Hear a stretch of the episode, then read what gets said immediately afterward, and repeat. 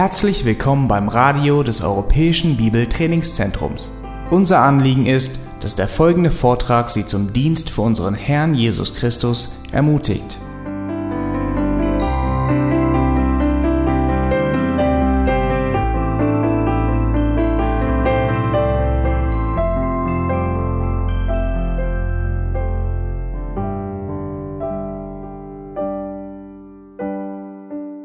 Nun wollen wir dabei nicht vergessen, und darum schlagen wir jetzt auf Kolosser 1, 29. Kolosser 1, 29.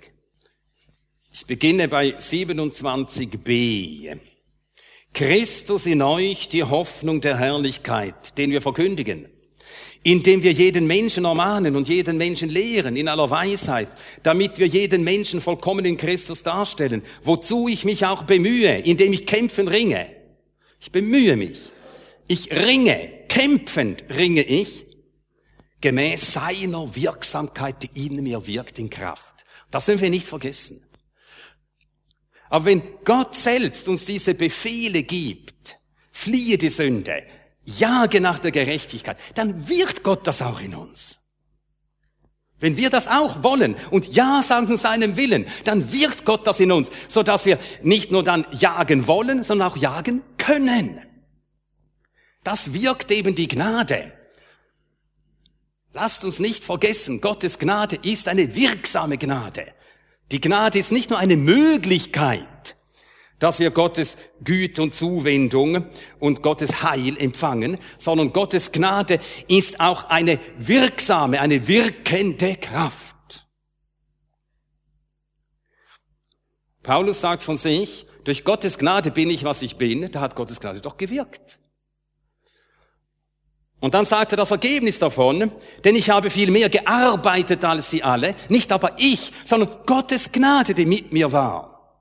Gottes Gnade ist eine wirkende, eine wirksame, eine befähigende Gnade. Der Gedanke kommt ja sehr schnell, wenn man von der Gnade hört und die Gnadenlehre einem mitgegeben worden ist. Paulus lehrte überall, wo er hinkam, die Gnade und dann gab es Leute, die haben daraus einen Schluss gezogen, ja, jetzt können wir einfach sündigen, weiter sündigen, dann wird die Gnade nur umso größer.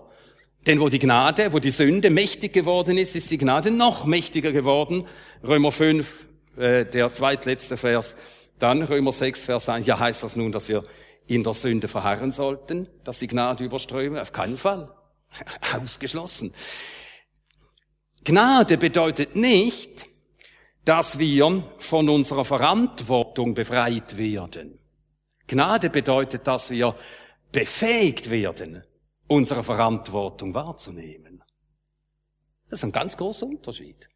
Die Gnade enthebt uns nicht der Verantwortung, aber die Gnade befähigt uns, unserer Verantwortung nachzukommen, alle diese Befehle Gottes zu befolgen.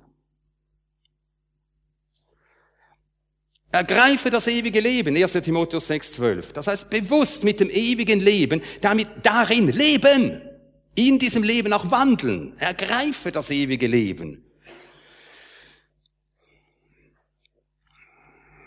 Nun, warum ist das so? Warum ist das so? Weil wir in einer Welt der Sünde leben. Warum wurde für Adam das Leben die Arbeit zu einem schweißtreibenden Geschäft. Weil der Sünde wegen der Erdboden verflucht worden war. Das heißt, es muss beständig den Wirkungen des Todes, muss beständig etwas entgegengehalten werden, dass es überwindet. Das ist schon in der täglichen Arbeit so. Und weil wir in einer Welt der Sünde sind, Sünde und Tod herrschen,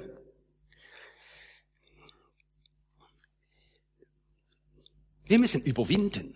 Aber das tun wir nicht aus unserer Kraft. Sünde und Tod können nur durch den Glauben überwunden werden. Aber sie müssen überwunden werden.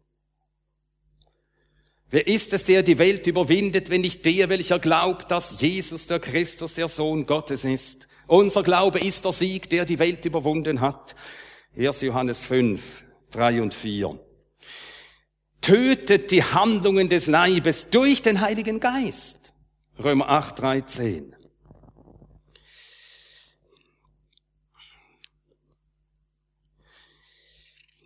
Gott offenbart seinen Willen und Gott wirkt in uns, dass wir das auch wollen, was er will. Gott wirkt in euch, dass ihr wollt und dann tut, was er will. Philipper 2, Vers 13. Denn Gott ist es, der in euch wirkt. Sowohl das Wollen als auch das Wirken nach seinem Wohlgefallen.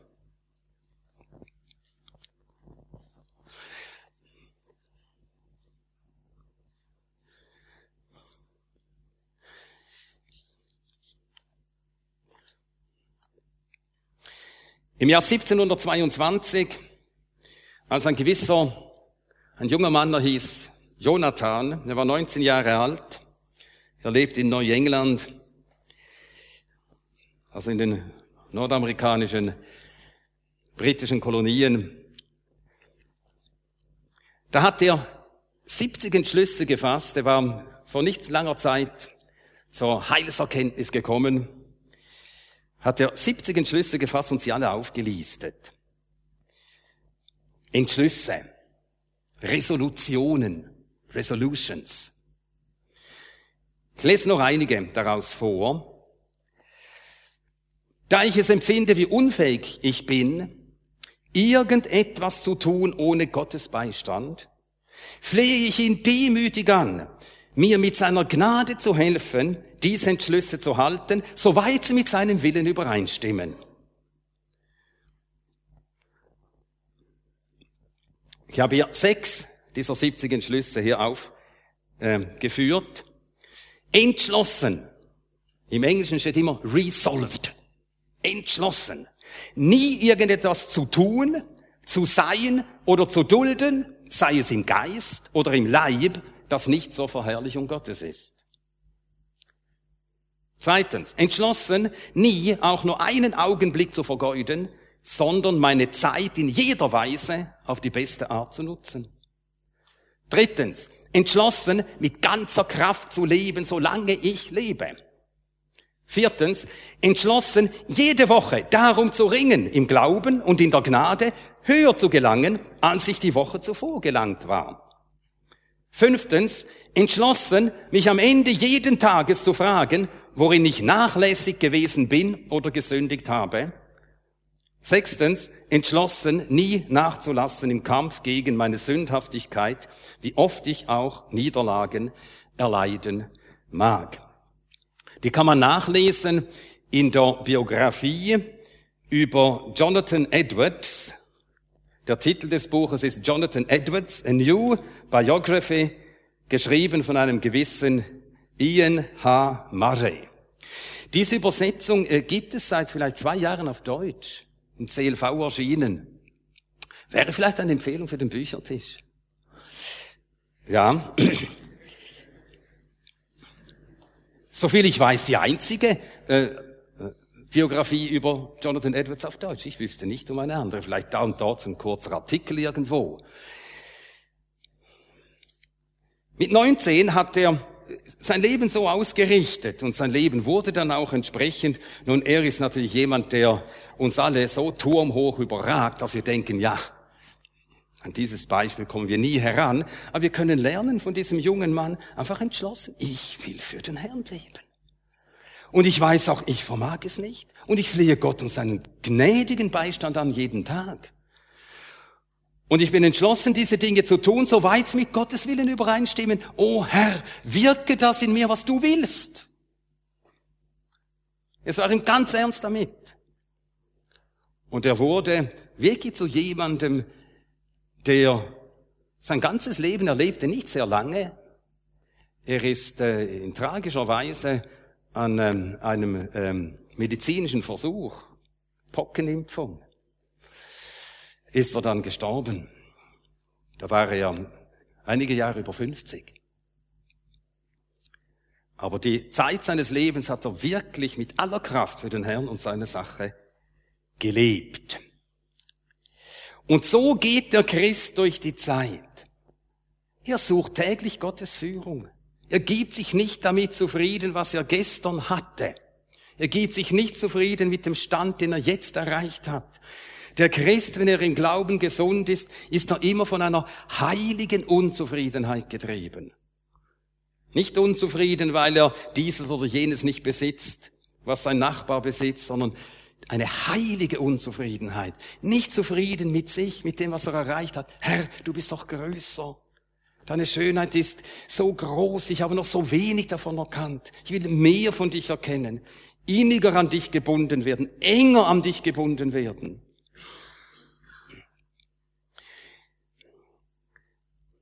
So geht der Christ durchs Leben, bewusst, mit hellwachen Sinnen für Gott und für seinen Willen. Passiv, das ist der Heide. Die Heiden, die lassen sich gehen.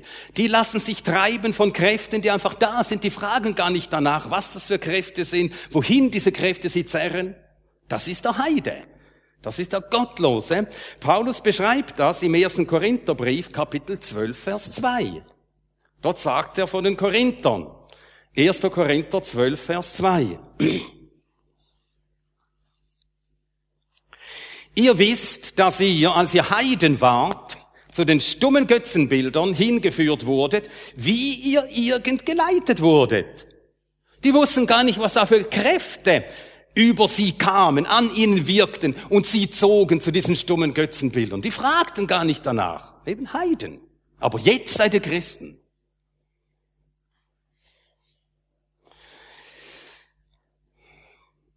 Und in diesem Licht wollen wir noch eine Reihe weiterer Stellen im Buch der Sprüche dann nachschlagen. Aber zuerst noch ein Beispiel von einem Diener des Herrn, der nicht so turmhoch alle überragt wie Jonathan Edwards, also der ist wirklich also so hoch über dem Durchschnitt, dass wir denken, also in dieser hohen Luft, also das ist wie Himalaya, 8000 Meter, ganz dünne Luft, also da können nicht alle atmen. Jemand, der dem Herrn und seinem Volk gedient hat, unter denen, die ihn kannten. Er ist äh, ein äh, ist Bibellehrer gewesen, hat viele Länder bereist, in Gemeinden gedient, auf allen Kontinenten der Erde, Australien, Nordamerika, ich glaube Afrika nicht. Doch, doch, Afrika auch. Und zwar ein gewisser Harold St. Harold St. John, also St. John, spricht man das aus. Es gibt eine äh, ähm, Biografie über ihn geschrieben von seiner Tochter. Und das ist ja besonders ergreifend, eine Tochter, wie sie ihren Vater sieht. Und die Biografie heißt auf Englisch A Portrait by His Daughter, ein Porträt von seiner oder durch seine Tochter. Und dieser Harold St. er hat nichts Großartiges geleistet. Ich glaube nicht, dass er Gemeinden gegründet hat. Er hat keine Missionswerke gegründet. Er hat gedient in Gemeinden, aber durch sein Leben hat er unzählige Herzen berührt, bewegt, Menschen äh, beeinflusst, für den Herrn und für seine Sache zu leben. Und dieser Harold. John, äh, er sagte zu einem Leben der Selbstverleugnung und Disziplin einmal Folgendes. Die erste Sprosse, die der junge Mensch betreten muss, ist die. Ein beständiger Willen sagt, der Selbstverleugnung. Täglich neu. Herr, hier bin ich. Ich will für dich leben, nicht für mich. Dein Wille, nicht mein Wille. Ganz grundlegend. Jeden Tag. Das will ich. Heute für dich. Die erste Sprosse. Seine Tochter schreibt, über ihn. In dieser Sache war er kompromisslos. Jetzt kommt etwas anderes. Es ist absolut notwendig, jeden Tag in der Stille vor den Herrn ihn zu suchen im Gebet. Das ist absolut notwendig. Als er alt geworden war, sagte er einmal, meinen jüngeren Geschwistern will ich drei Dinge sagen. Nur drei. Also er hat auch manches andere natürlich gelehrt, aber ich nenne jetzt diese drei Dinge, das steht in diesem Buch auf Seite 177, Gib dich nie zufrieden mit einer billigen Gnade, sondern sei bereit, in der Sache Christi Leiden auf dich zu nehmen. Sei treu vor Gott im frühen Aufstehen, im Gebet und im Bibellesen. Dann zweiter Rat, bewahre die Tür deiner Lippen. Dritter Rat, kultiviere einen Hunger nach Heiligkeit. Hm, wie schön ist das? Kultiviere einen Hunger nach Heiligkeit. Wer macht das schon? Kultiviere einen Hunger nach Heiligkeit und lerne es, die zu lieben, die nicht liebenswürdig sind. Ich weiß noch, als ich das das erste Mal las, das hat mich so berührt. Denn da dachte ich gerade so an Leute in der Gemeinde, äh, und immer das und immer so. Und dann wird man im Herzen, man macht das Herz zu gegenüber gewissen Leuten. Kultiviere einen Hunger nach Heiligkeit, lerne es, die zu lieben, die nicht liebenswürdig sind. Wie wahr ist das?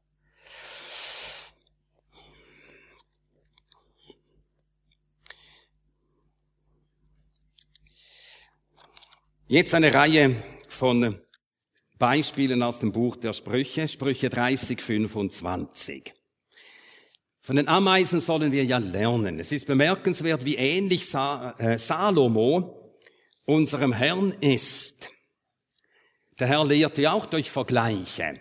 Salomo sagt, schau dir die Ameise an. Der Herr sagte, schau dir die Vögel des Himmels an. Und so war dem Salomo wie auch unserem Herrn sind die äh, Schöpfungswerke, sind auch Gegenstandslektionen oder, um den Ausdruck des Buches der Sprüche zu verwenden, Gleichnisse auf das wahre Leben. Das Buch heißt ja Gleichnisse, Michelet Chelomo, wörtlich Vergleiche oder Gleichsprüche Salomos. Sind Vergleiche.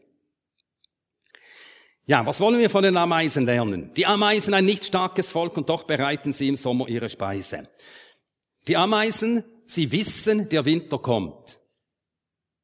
Und er kommt auch, sind absolut gewiss, der Winter kommt und so leben sie im Sommer für den Winter. Das ist weise.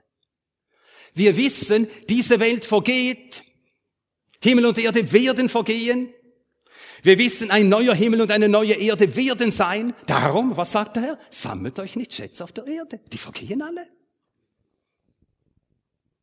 Sammelt euch Schätze im Himmel. 1. Timotheus 6, Vers 19. 1. Timotheus 6, Vers 19.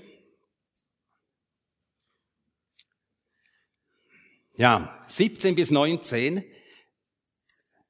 Das sind genau diese Gedanken aus der Bergpredigt, die Paulus hier aufgreift. Den Reichen im gegenwärtigen Zeitlauf gebieten, nicht hochmütig zu sein, noch auf die Ungewissheit des Reichtums Hoffnung zu setzen, sondern auf Gott, der uns alles reichlich darreicht zum Genuss. Gutes zu tun, reich zu sein an guten Werken, freigebig zu sein, mitteilsam, indem sie sich selbst eine gute Grundlage für die Zukunft sammeln, damit sie das wirkliche Leben ergreifen. Also Besitz ist nicht dazu da, dass man ihn hortet, ist nicht dazu da, dass man sein Vertrauen auf den Besitz setzt, die Ungewissheit des Reichtums. Und das weiß der Christ. Sollte es wenigstens wissen. Nichts ist so ungewiss wie Reichtum. Und doch denken die meisten Menschen, das sei die äh, wirkliche Sicherheit, Reserven, sich Reserven anzulegen. Geld ist keine Sicherheit. Nein, auf Gott zu setzen, und das bedeutet, dass du den Besitz nicht hortest, sondern dass du ihn hergibst, hergibst und deinen Besitz Gutes tun lässt. Und so sammelt man sich auf die Zukunft wie die Ameisen, indem sie sich eine gute Grundlage für die Zukunft sammeln. Die Ameisen ein nicht starkes Volk und doch bereiten sie im Sommer ihre Speise. Sprüche 10, Vers 4. Sprüche 10, Vers 4. Wer mit lässiger Hand schafft, wird arm. aber die Hand der Fleißigen macht reich. Geistliche Armut geht auf Trägheit zurück. Evangelisten sind fleißig. Man beneidet ja manchmal die Evangelisten, durch die so viele zum Glauben kommen. Die sind fleißig. Natürlich begabt, aber auch fleißig. Ich kenne jemanden, der lässt sich vom Herrn verwenden. Das ist wirklich seine Gabe, mit Menschen zu reden. Der macht das seit Jahrzehnten. Er hat in, äh, in Bozen in Süditalien gearbeitet. Jetzt ist er in Wien. Von Zeit zu Zeit kommt ein Rundbrief von ihm, ganz schlicht geschrieben, aber immer die gleiche Arbeit. Geht Leuten nach, redet mit Leuten, äh, besucht sie, gibt ihnen etwas zu lesen. Und es kommt immer wieder einer zum Glauben. In katholischen äh, Südtirol, in katholischen Wien. Er ist fleißig.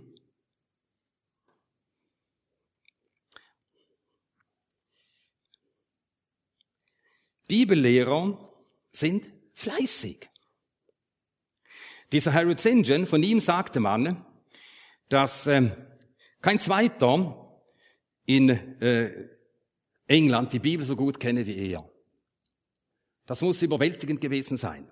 Und äh, nachdem er eine Reihe von biblischen Vorträgen irgendwo gehalten hatte, da kam eine Dame auf ihn zu und sagte, Mr. St. John, ich würde die Welt hergeben, die Bibel so gut zu kennen wie Sie. Genau das hat es mich gekostet. Ja, das ist so. Du musst wissen, was dir das Wichtigste ist. Und so hat er einfach diese Wahl getroffen, der Herr, seine Sache, sein Wort und viel Zeit damit verbracht. Notizen gemacht, gesammelt, Aufstellungen gemacht, ganze Hefte vollgeschrieben. Fleißig. Sprüche 13, Vers 1 drückt das folgendermaßen aus. Äh, 13, 11. Sprüche 13, 11. Vermögen, das auf nichtige Weise erworben wird, vermindert sich. Wer aber allmählich sammelt, mehrt es. Allmählich. Nicht schnell, es geht allmählich. Im Französischen, in der äh, äh, Bibel von Louis Second, steht qui amasse peu à peu. Peu à peu. Das wendet man Deutsch ja auch. So war das Redensart, peu à peu. Wer jeden Tag nur ein bisschen sammelt, nur ein bisschen, nur handweise. Die meisten wollen einfach sofort reich werden. Eine Handauflegung. Und von da, von dem Tag an, lebst du ein Leben in der Kraft und Fülle des Heiligen Geistes. Das ist einfach kindisches Wunschdenken.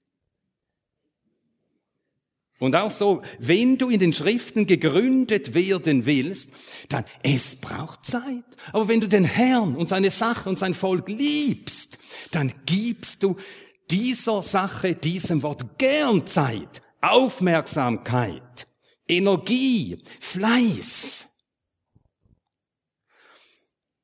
Wir sollten, ich will dazu eine äh, Veranschaulichung aus Sacharja Kapitel 4 aufschlagen. Wir sollten, nein, wir dürfen das nicht verachten, die tägliche Kleinarbeit. Das gilt auch für Hirten. Hirten sind auch fleißig. Fleißig. Und in täglichen kleinen Diensten wächst die Gemeinde, wächst der Glaube. Es gibt auch heute Leute, die sagen, ich kann dir beibringen, how to make a church grow. Das kann man nicht. Wir können mit dem Herrn wandeln. Er wirkt das Wachstum. Und Geschwister dahin zu bringen, dass sie wirklich anfangen, dem Herrn nachzufolgen, das ist auch Arbeit. In kleinen Schritten. Hirten sind fleißig. Nicht einfach schlaue Strategen. Sacharja 4, Vers 5. Da steht, nein, nicht Vers 5 von Vers 8 an, 8 bis 10. Sacharja 4, Vers 8 bis 10. Und das Wort des Herrn erging an mich, indem er sprach, die Hände Zerubabels haben dieses Haus gegründet und seine Hände werden es vollenden.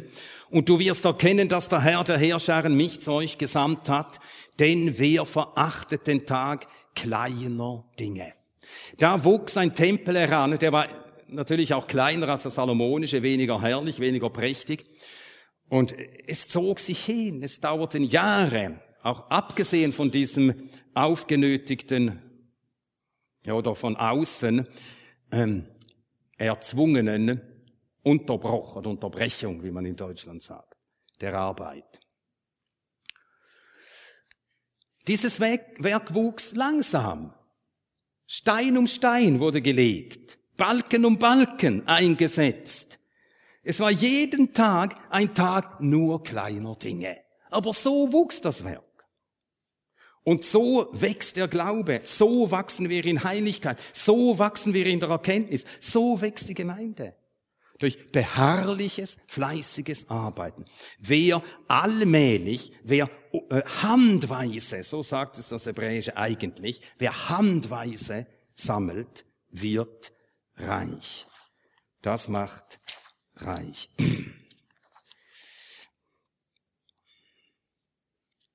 Sprüche 12, 24.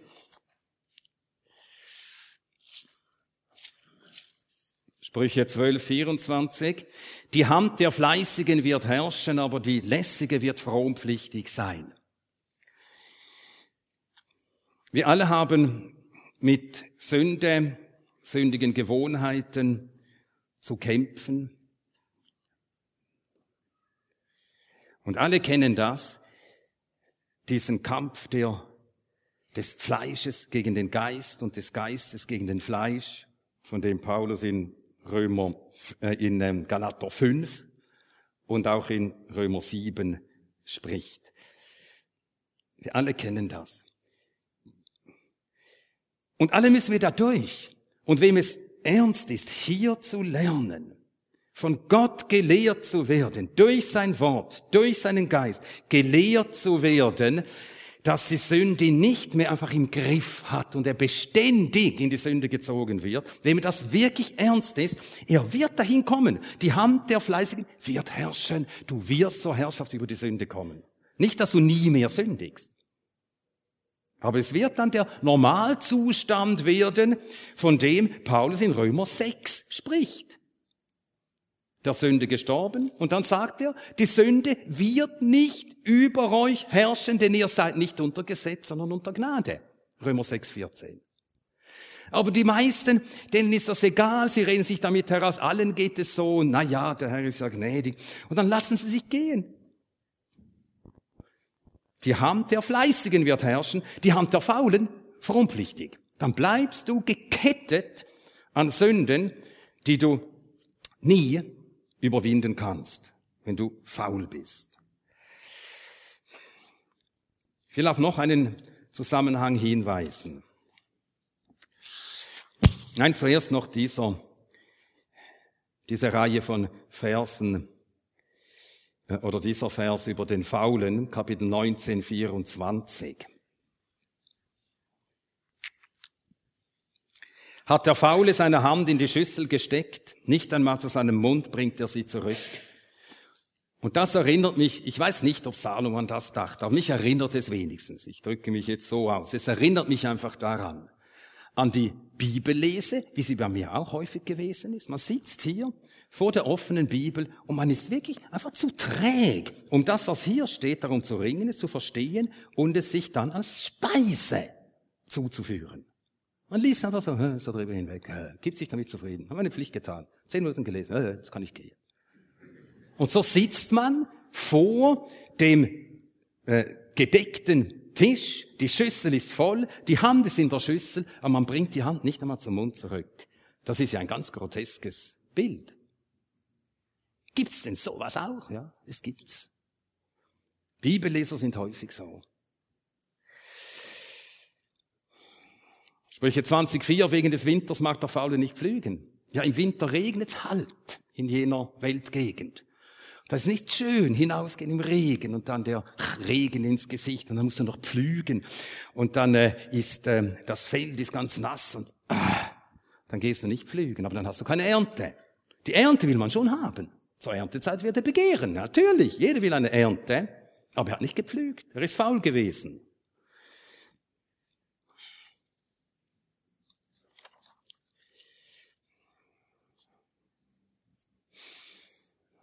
Sprüche 22, 13. Der Faule spricht, ein Löwe ist draußen, ich möchte ermordet werden mitten auf den Straßen. Es ist erstaunlich, welche Ausrede man sich zurechtlegt, um sich gehen zu lassen. Ein Löwe ist draußen. Ja klar ist ein Löwe draußen. Ich habe ihn ja auch gesehen. Ja, in einem gewissen Sinn ist der Löwe wirklich draußen. Ja, die Welt ist ungemütlich. Der Fürst dieser Welt ist dieser Löwe. Und dann hinausgehen und dann das Werk des Herrn zu tun und das Evangelium zu verbreiten und sich um Seelen zu gewinnen. Da ist schon ein Löwe, das stimmt. Aber ist das ein Grund, nicht zu gehen? Ist er denn stärker, der Löwe, als der, der uns gesendet hat? Und er hat uns gesendet. Vergessen wir nicht, dass er uns gesendet hat. Und jetzt schauen wir uns hier einen Vers an. Sprüche 10, 26. Sprüche 10, 26. Wie der Essig den Zähnen, wie der Rauch den Augen, so ist der Faule denen, die ihn senden. Nun, Salomo musste keine Kriege führen. David, sein Vater, musste Kriege führen. Vielleicht hat er diesen Spruch auch von David gehört. Angenommen, David liegt hier gerade im Krieg, im Feld und die Schlacht wird immer heißer und er braucht Verstärkung und dann muss er jemanden hinsenden. Und dem ist anderes wichtiger. Ja, dann macht er sich auf und dann sieht er, trifft er unterwegs irgendjemanden und denkt, ah ja, bei dem könnte ich noch einen Tee trinken und sitzt er da und kommt einfach nie. Kommt nie an, kommt nie mit Verstärkung. So ist ein Fauler, den man sendet. Wie Rauch in den Augen. Nur lästig. Nur brennend. Der hat uns gesandt. Der hat uns auch gesandt. Ein Gesandter, der seine Arbeit nicht tut.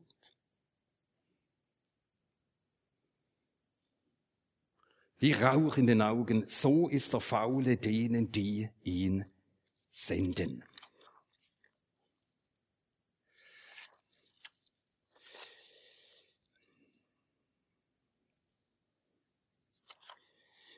Noch zwei Verse zu den Faulen und dann äh, noch zwei, drei Gedanken ganz zum Schluss des Buches.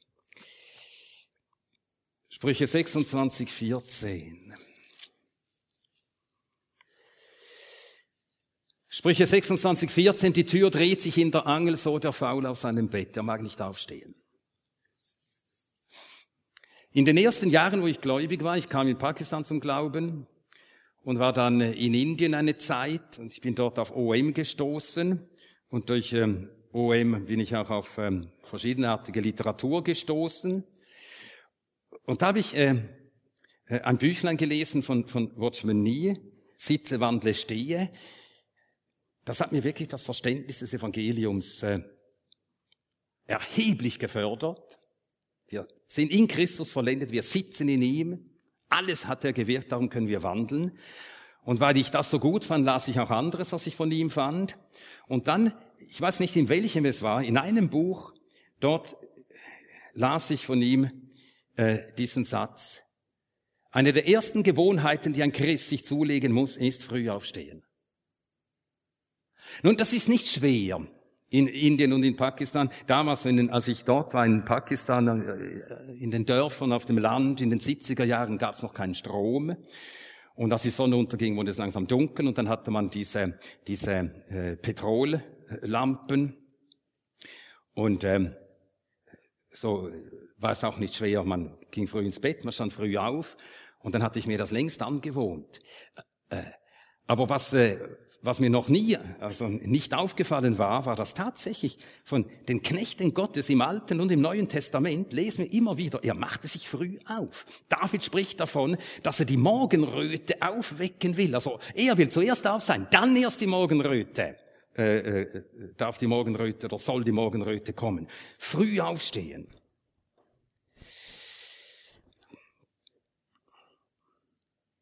Ja, der Faule dreht sich eben im Bett wie die Tür in der Angel. Aber so ist überhaupt der Faule. Faulheit ist eine, eine Form von Selbstverliebtheit. Man lebt seinen Lüsten.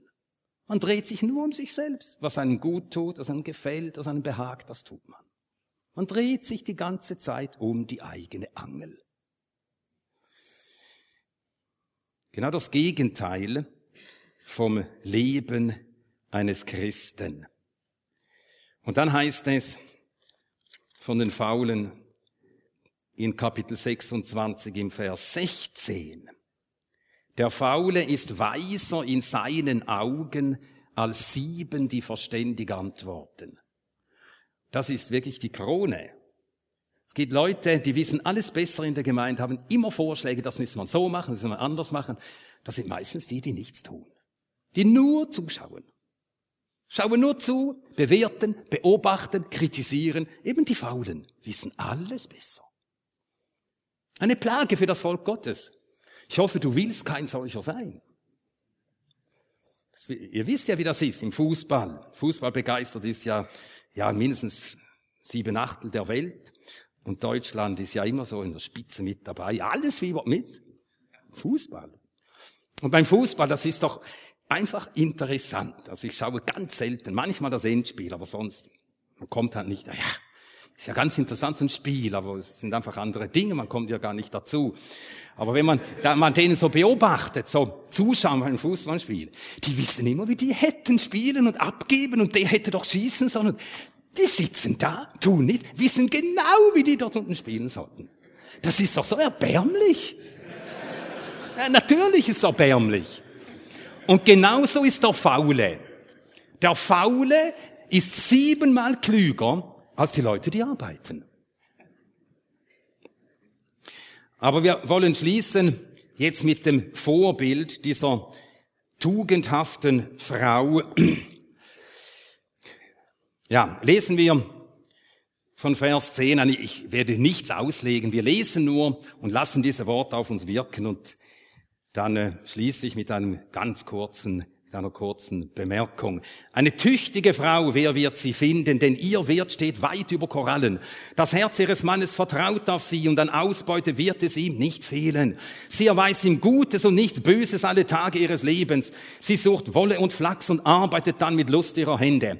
Sie gleicht Kaufmannsschiffen, von fern her bringt sie ihr Brot herbei. Sie steht auf, wenn es noch Nacht ist und bestimmt die Speise für ihr Haus und das Tagewerk für ihre Mägde. Sie trachten nach einem Feld und erwirbt es. Von der Frucht ihrer Hände pflanzt sie einen Weinberg. Sie gürtet ihre Lenden mit Kraft. Sie stärkt ihre Arme. Sie erfährt, dass ihr Erwerb gut ist. Die Nacht bei Nacht geht ihr Licht nicht aus, sie legt ihre Hände an den Spinnrocken, ihre Finger erfassen die Spindel und so weiter. Und eine solche Frau ist ein großer Segen für ein Haus, für eine Familie, ein Segen für den Mann. Und nur Gutes erfährt er von ihr und sein Herz kann er sie vertrauen völlig. Diese Beschreibung, diese Eigenschaften, die kann man auch auf jeden Christen anwenden. Ein Christ, der so ist, was für ein Segen für das Haus Gottes. Und jeder vertraut ihm und man weiß, der lässt mich nicht im Stich und der macht nichts Dummes und nichts gegen uns, der ist für uns, der arbeitet mit, der setzt sich ein. Was für ein Segen. Und wenn eine Gemeinschaft von solchen Leuten zusammen ist, was für ein Segen, was für ein Vorbild. Was für eine Wirkung geht von einer solchen Gemeinschaft aus? Und das äh, möchte doch äh, auch unser Verlangen sein, dass wir so sind wie diese treffliche, herrliche Frau, dass wir so sind zur Ehre des Herrn, einander zum Segen und zur Freude und auch zum Segen für die Welt um uns herum. Ja, beten wir zum Schluss.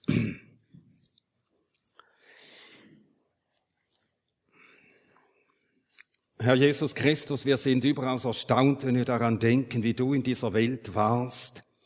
Ja, der Prophet Jesaja sagt von dir, du wirst nicht, du werdest nicht ruhen, du werdest nicht ermatten, bis du das Werk ausgeführt hast und das hast du getan. Du hast gearbeitet. Du warst ein Diener, Herr Jesus.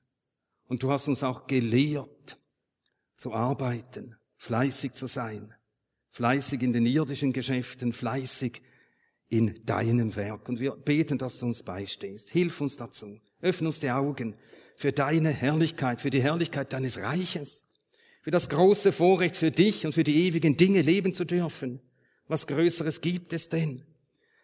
Ach Herr, und wenn wir bedenken, was wir waren, was du an uns getan hast, was du uns gegeben hast, und dass wir dir jetzt dienen dürfen, und dass du am Ende wenn wir gearbeitet und gedient haben, mit deiner Hilfe, in deiner Kraft, durch dein Befähigen.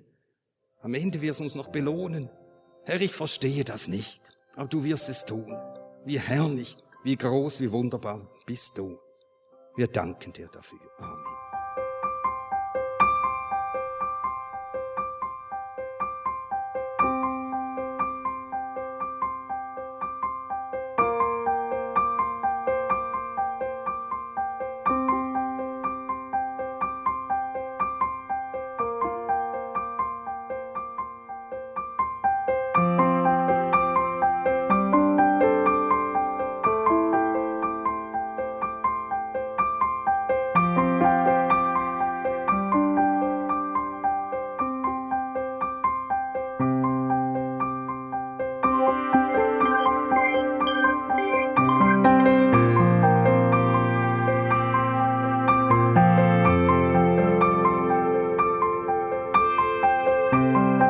Alle Vorträge unseres Programms, Bücher, DVDs und vieles mehr können Sie bei uns unter www.ebtc-media.org erhalten.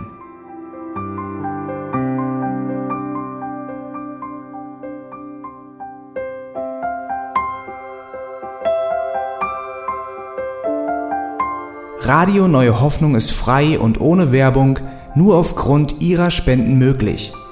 Wenn Sie weitere Informationen dazu finden möchten, wie Sie Radio Neue Hoffnung unterstützen können, besuchen Sie die Webseite www.rnh.de.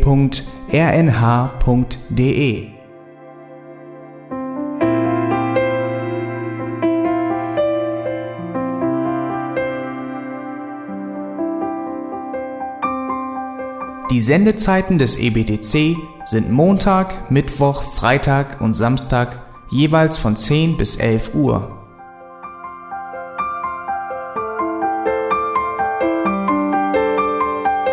Sie finden uns im Internet unter www.auslegungspredigt.org.